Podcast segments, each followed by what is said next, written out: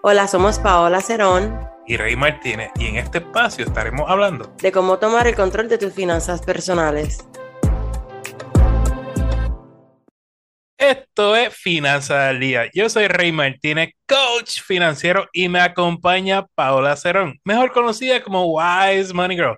Estamos aquí para hablar de todo lo relacionado a dinero. Bienvenida, Paola. Gracias, Rey. Muy contenta de que seguimos, ¿verdad? Con este proyecto de podcast. Yo creo que es un proyecto que nos encanta a nosotros dos, es la, parte que más nos disfrutamos. Y nada, gracias por tenerme aquí como siempre. Y vamos a ver, Rey, quiénes son nuestros auspiciadores de hoy. El episodio de hoy es traído a ustedes por Barbería Stylos, comprometido con la belleza y la salud de nuestro amigo Javier. Lo consigue en Bayamón. Para más información, pasa por su Instagram Barbería Stylos. Y le agradecemos a nuestros Patreons, Mercedes, Maricela, Juliet, Rosy, Zairimal y José Luis. Si tú también quieres apoyar a Finanzas al Día con Paola y Rey, lo puedes hacer visitando la página patreon.com Finanzas al Día con Paola y Rey. Bueno, Paola, vamos con el tema de hoy. Hola, Rey. Este, hoy vamos a estar hablando de cómo puedo salir de las deudas. Y yo sé que esto es un tema que obviamente cuando vamos donde un coach financiero o un asesor financiero es lo primero que te preguntan. No sé si te ha pasado, pero lo primero que van es, Rey, ¿cómo yo salgo de deudas? Paola, ¿cómo yo salgo de deudas? Paola, tengo muchas deudas. Y yo sé que esto suena súper cliché porque lo sé, pero es que lo más básico y todo se resume en hacer un presupuesto. Hay que saber, ¿verdad? cuáles son tus gastos mensuales, cuáles son tus gastos fijos, cuáles son tus gastos variables. Sabemos que algunos, ¿verdad? Gastos eh, se pueden reducir o hay algunos gastos que hasta se pueden eliminar. Eh, un ejemplo de esos gastos que yo diría que se pueden eliminar, aunque vamos a entrar, ¿verdad? De lleno en situaciones que nos pasan, podrían ser las suscripciones, pero no voy a tocarle eso muy adentro ahora porque nosotros vamos a estar hablando de eso más adelante. Otra cosa es analizar tus ingresos. No sé si te pasa, Rey, que o sea, si has tenido clientes que a veces tienen más de un ingreso, entonces hay personas que no saben ni cuánto ganan mensual porque a lo mejor tienen un ingreso variable o también existe el caso que hay personas que tienen un ingreso fijo, pero empiezan, pero dónde fue el dinero? Y, entonces para esas que tengan ingreso variable, quiero, quiero darle este consejo. Existe un método que se llama Valle y Colina. Y esto es bien sencillo. Porque me gusta. Mira esto, Paola, ¿qué pasa con, con las personas que vienen a donde nosotros y nos dicen, es que mi ingreso varía tanto que yo no tengo un número? Pues entonces, este método es bien fácil de hacer. Escúcheme un segundo. Tú vas a pensar, ¿qué es lo, ¿cuál es el promedio de lo que tú has generado en ingresos los pasados meses? Porque más o menos uno siempre tiene un promedio. Y tú dices, bueno, pues dos mil dólares. Dos mil dólares de seguro yo lo hago el mes que viene. Pues tú haces tu presupuesto en base a dos mil dólares. ¿Qué pasa? Viene el próximo mes y te ganaste dos mil quinientos dólares. Te fue bien. Pues esos 500 dólares tú lo puedes poner en una cuenta de banco y llamarlo Valle y Colina. Tu próximo presupuesto lo vuelves a hacer en base a los dos mil dólares. Y vamos a ver que, vamos a suponer que otro mes no te fue tan bien. Te ganaste 1.500 dólares. Pues esos 500 dólares que tú tenías en el sobre o en la cuenta de banco que se llama, llama Valle y Colina, va a compensar el salario de los 1.500 y ahí vas a tener tus 2.000 dólares. Y vienes jugando con lo, tu de cuenta que se llama Valle y Colina. Así que aunque tú tengas un ingreso variable, no hay excusa para hacer un presupuesto. No, y siguiendo tu punto, yo te tengo una, eh, una pregunta. Este, vamos a suponer que tenemos un cliente que los últimos tres meses, más o menos, ¿verdad?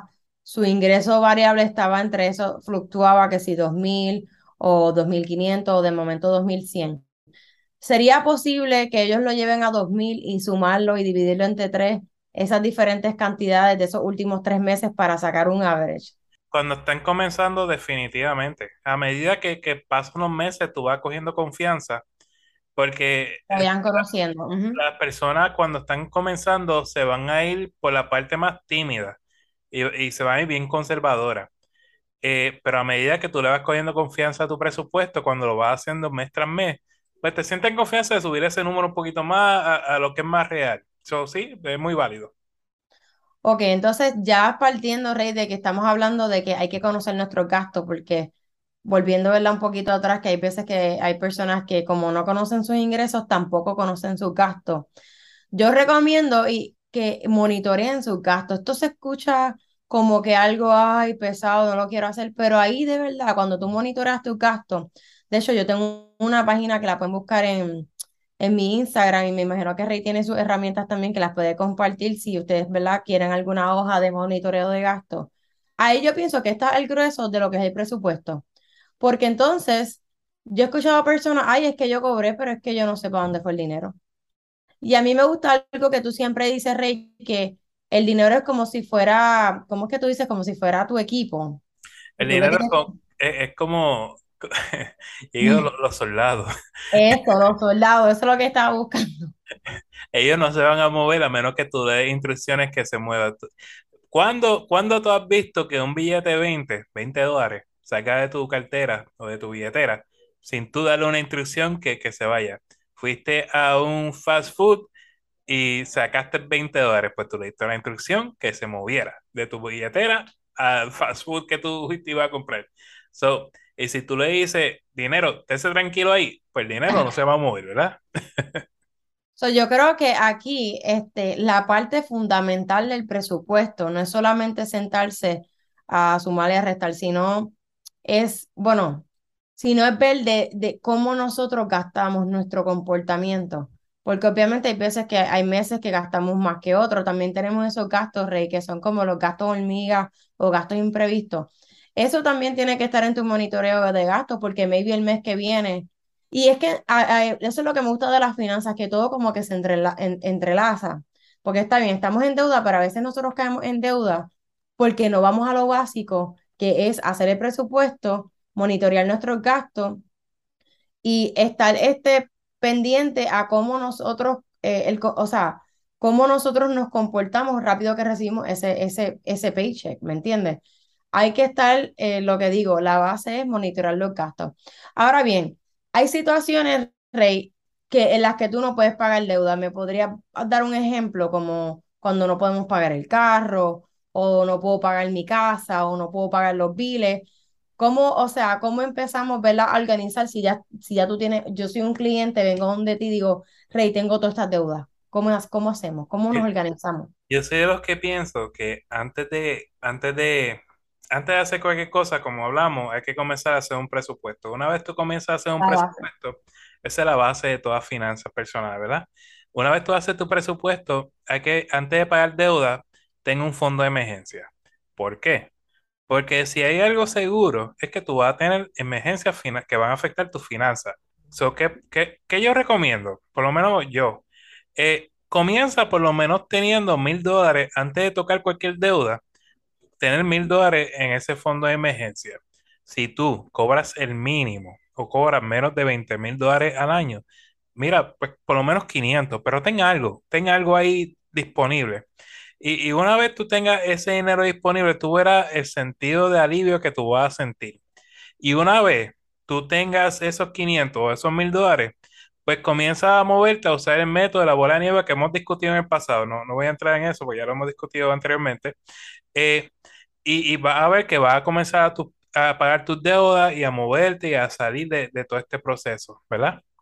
Sí, y como todo, o sea, sabemos que el presupuesto es la organización, ¿verdad?, de nuestros ingresos, de, nuestra, eh, de nuestros gastos, pero esto se escucha bien obsoleto, pero maybe la gente puede empezar a organizar su factura. Ok, porque hay veces que las personas tienen deuda, pero no saben cuánto tienen en deuda.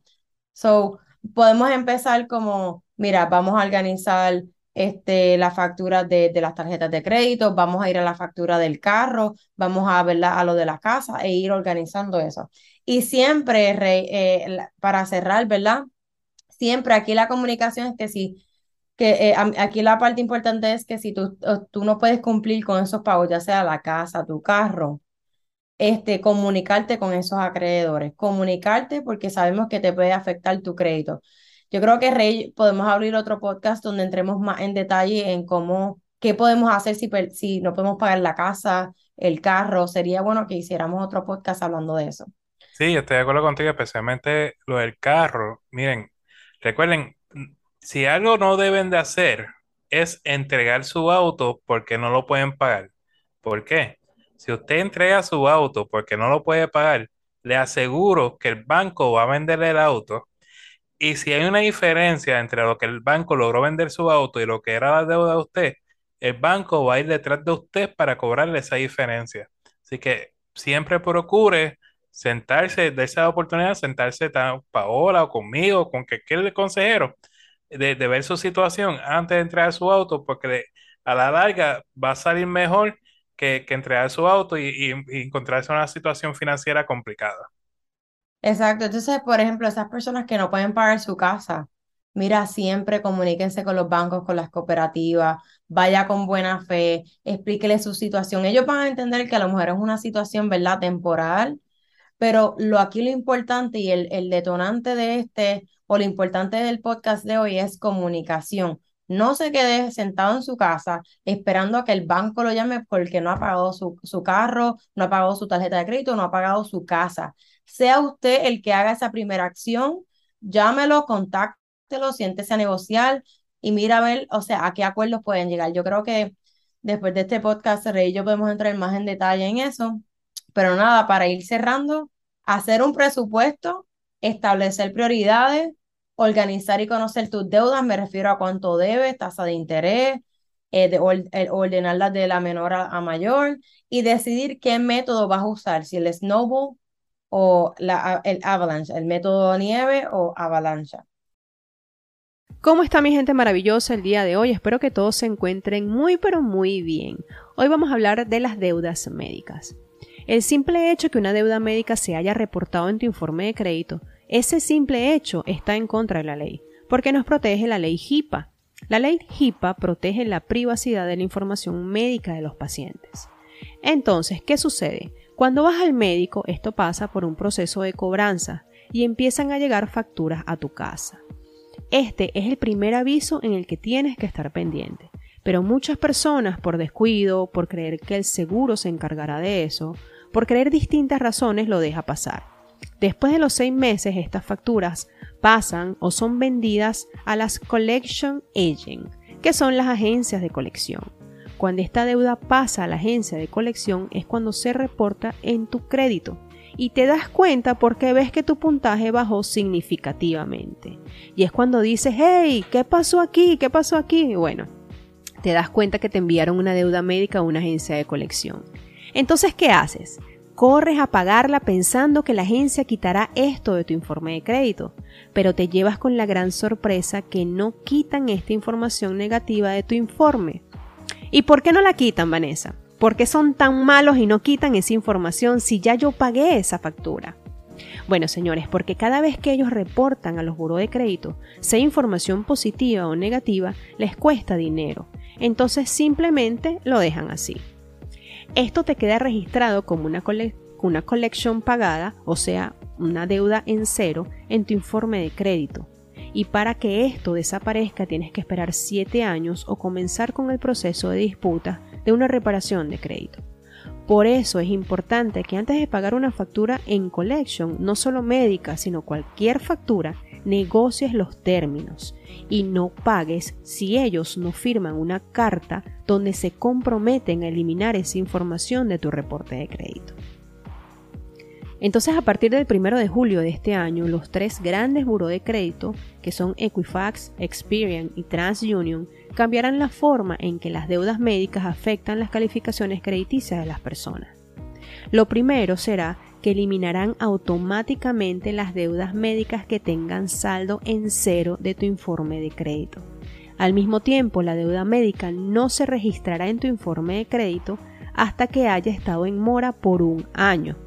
Anteriormente, la deuda médica podía aparecer después de seis meses, como lo dije y lo expliqué anteriormente. Para el año 2023 planean remover cualquier deuda médica sin pagar que esté por debajo de los 500 dólares. Cuando ellos hablan de remover las deudas médicas, no quiere decir que usted no la pague. Ojo con eso. Hay algunos lender hipotecarios que no toman la deuda médica para el cálculo del préstamo Esto también cambia si el monto es muy alto, la fecha, entre otros factores. Esto sucede porque las investigaciones han encontrado que la mayoría de las deudas médicas no son un reflejo del equilibrio financiero de una persona. Las deudas médicas a menudo son inesperadas. El costo de la atención puede ser difícil de averiguar por adelantado. Y los errores de facturación son comunes, mi gente. Recomendaciones. Ok.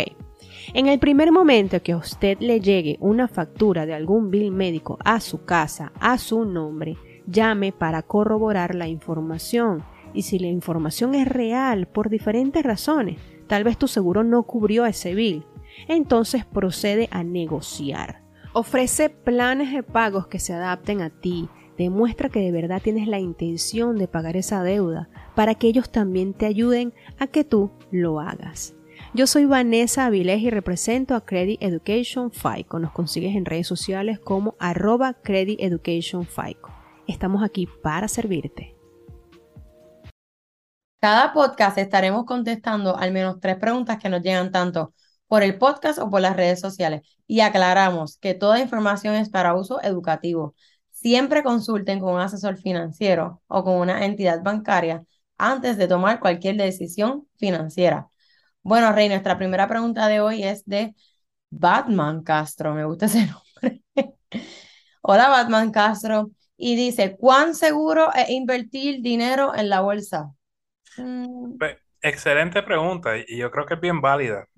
Realmente, tú sabes que, que una de las razones por las cuales las personas no invierten dinero es que no entienden cómo funciona la bolsa de valores y lo ven como si fuera un casino. Entonces, cuando se sientan con nosotros a hablar, un poco se le aclara la duda, entonces van a un asesor y se terminan de, ¿verdad? Sentir más cómodo en cuanto a esto. Primero que nada, la bolsa de valores no nació el otro día. La bolsa de valores viene siendo desde 1600 existe la bolsa de valores. Y comenzó con una expedición, ¿verdad? Una persona que va a hacer una expedición y reunió a varias personas que tenían, eran personas adineradas. Y les dijo, si usted me da, me da una cantidad de dinero, usted se va a convertir en parte dueño de mi compañía, ¿verdad? Y esas fueron las primeras acciones que se vendieron. O sea que estas personas le invirtieron dinero en esa compañía con la esperanza de que esa expedición le fuera bien y van a tener un retorno, un dinero de vuelta. Hoy en día, pues tú puedes comprar acciones individuales en compañías individuales con la esperanza de que esas compañías vayan a aumentar su valor de aquí a 20 años, 30 años lo que tú entiendas que va a dejar el dinero, ¿verdad? Invertido. Importante. Nosotros cuando hablamos de invertir dinero, la recomendación es que siempre inviertas pensando en tu retiro.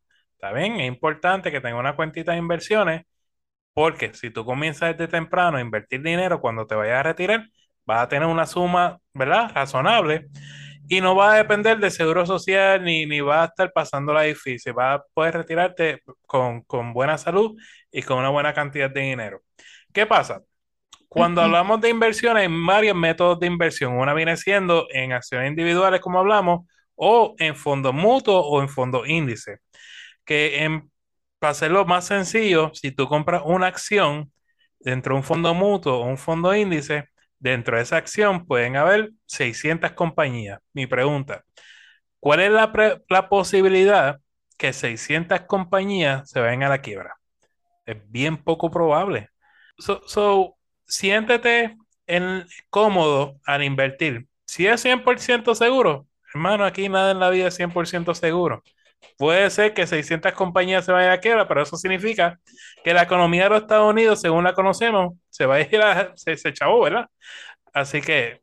No, y siguiendo por tu línea, cuando la gente va a invertir, siempre asegúrate de tener un asesor financiero. O si eres una persona que lo quiera hacer por tu cuenta, entender también las inversiones hay que entender un poquito más lo que es la macroeconomía y la microeconomía. O sea, para tú poder invertir tienes que entender lo que está pasando en la economía y eh, leerte los financial statements de esas compañías, ver cómo las ha ido, ¿verdad? En, los, en el pasado y como, como dicen por ahí, el compound interest o el interés compuesto es una de las siete maravillas. Y cómo tú diversificas e incrementas tu dinero invirtiendo. No, y, y, riesgo los tiene como cualquier otra cosa. Y, es que vamos, por eso es importante usar un asesor financiero, especialmente si tú nunca has invertido dinero. Y aprovecho para aquellos que quieran invertir dinero, pueden ir a mi página finanzascorrey.com, hay un enlace que tú presionas y tienes que, lo que va a poner tu nombre, dirección, cosas básicas, te va a dar la oportunidad de que un asesor financiero se contacte contigo y tú tengas una reunión de media hora libre de costo, gratis, con ese asesor financiero. Eh, así que aprovechen esa oportunidad, los asesores quieren ayudar al pueblo y estos muchachos especialmente que, son asesores buenos y, que tienen la mente de educar. Así que aprovechen. La licencia y que están preparados para eso. Yo sé que por, la gente, por ahí la gente, ah, que si lo fui, pero yo prefiero pagarle a una persona que sepa cómo manejarme mi dinero y que obviamente tiene sus up and downs a que hasta lo yo haciendo por mi cuenta y que pierda más dinero del que se supone. So, Rey, vamos a nuestra segunda pregunta. Y dice, los cobradores me llaman hasta los días de fiesta, ¿qué hago? Bueno, eh, Rey, corrígeme, pero hay una, un decreto, ¿verdad? Que protege al consumidor y tengo entendido que, los, que estas personas no te pueden llamar ni antes de las 8 ni después de las 9 de la noche. Este, te pregunto, ¿esto aplica para holidays también, para días de fiesta? Y es que yo creo que te pueden llamar en días de fiesta, no estoy seguro. Porque sí, el lunes, pero... Exacto. Eh, lo que sí, estamos bien, bien seguros que no te pueden llamar después de las 9 de la noche o antes de las 8 de la mañana. Tampoco, eh, entiendan esto, especialmente hay unas personas en Puerto Rico que están haciendo esto, llamando a los trabajos. Si a ti te llaman al trabajo a cobrarte, usted le va a decir, usted no tiene no le está autorizando para que vuelva a llamarlo al trabajo. No pueden hacerlo, la ley lo prohíbe. Así que usted claramente se lo dice y se supone que ellos no vuelvan a llamarte. Así que tengan en mente eso. Lo, otro, Paola, con estos temas de los cobradores de deuda, entiendan una cosa, la misión de ellos es colectar un dinero. ¿Qué pasa? Si, si tú debías 10 mil dólares eh, a un banco, estos colectores de deuda en promedio están cobrando, comprando estas deudas 5 centavos el dólar. O sea, que si tú debías 10 mil dólares, quizás compraron tu deuda a 500 dólares.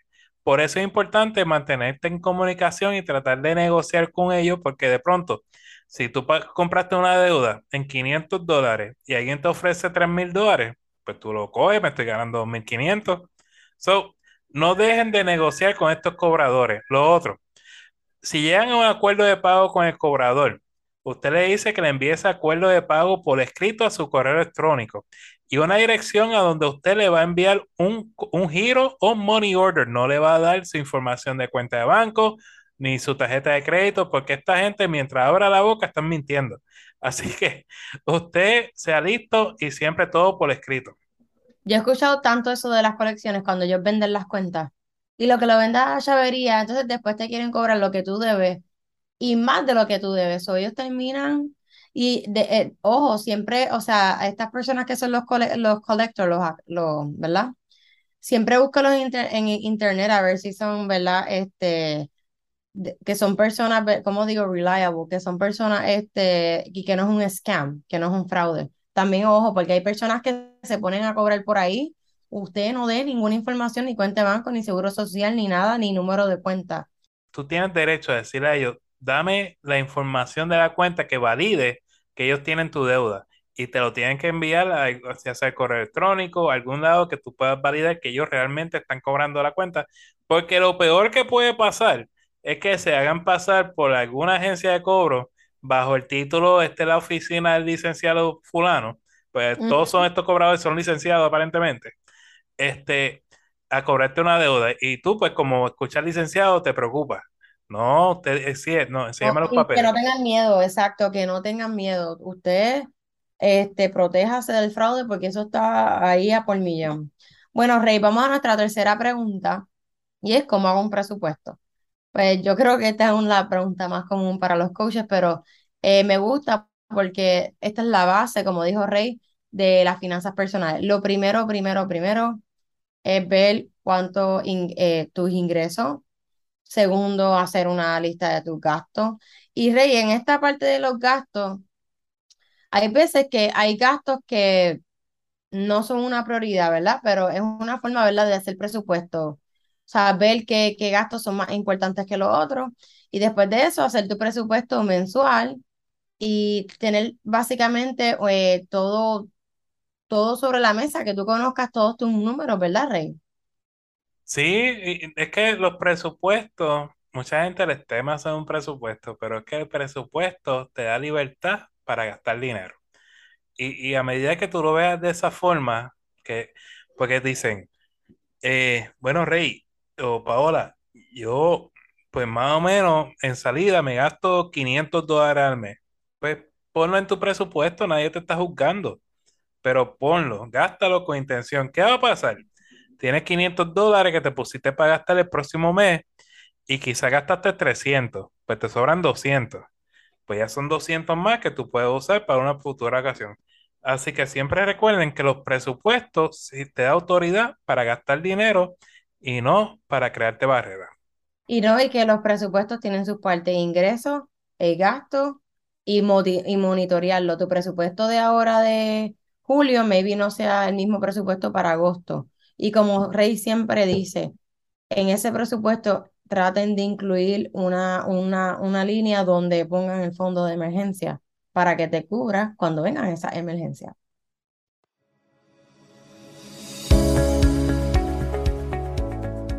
¿Estás buscando asistencia personal en el tema de las finanzas? Tanto Rey como yo ofrecemos servicios de coaching.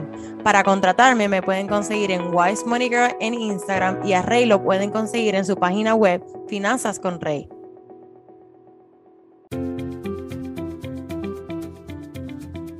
Nunca en la vida aprendí algo de alguien que estuviese de acuerdo conmigo. Dudley Phil Malone. Señores, queremos agradecerte por el tiempo que nos has regalado porque sin ti, Wise Money Girl o Finanzas Correy no existirían. Si te agrada este contenido, te invitamos a darnos 5 estrellas en el podcast y dejarnos un comentario para seguir creciendo en esta comunidad. A Paola la consigues bajo Wise Money Girl en Instagram y Facebook y Finanzas con Rey en las diferentes plataformas sociales, también en la página finanzasconrey.com. Señores, recuerden, vivan como nadie para que luego puedan vivir como nadie y sobre todo sueñen en HD. You got this.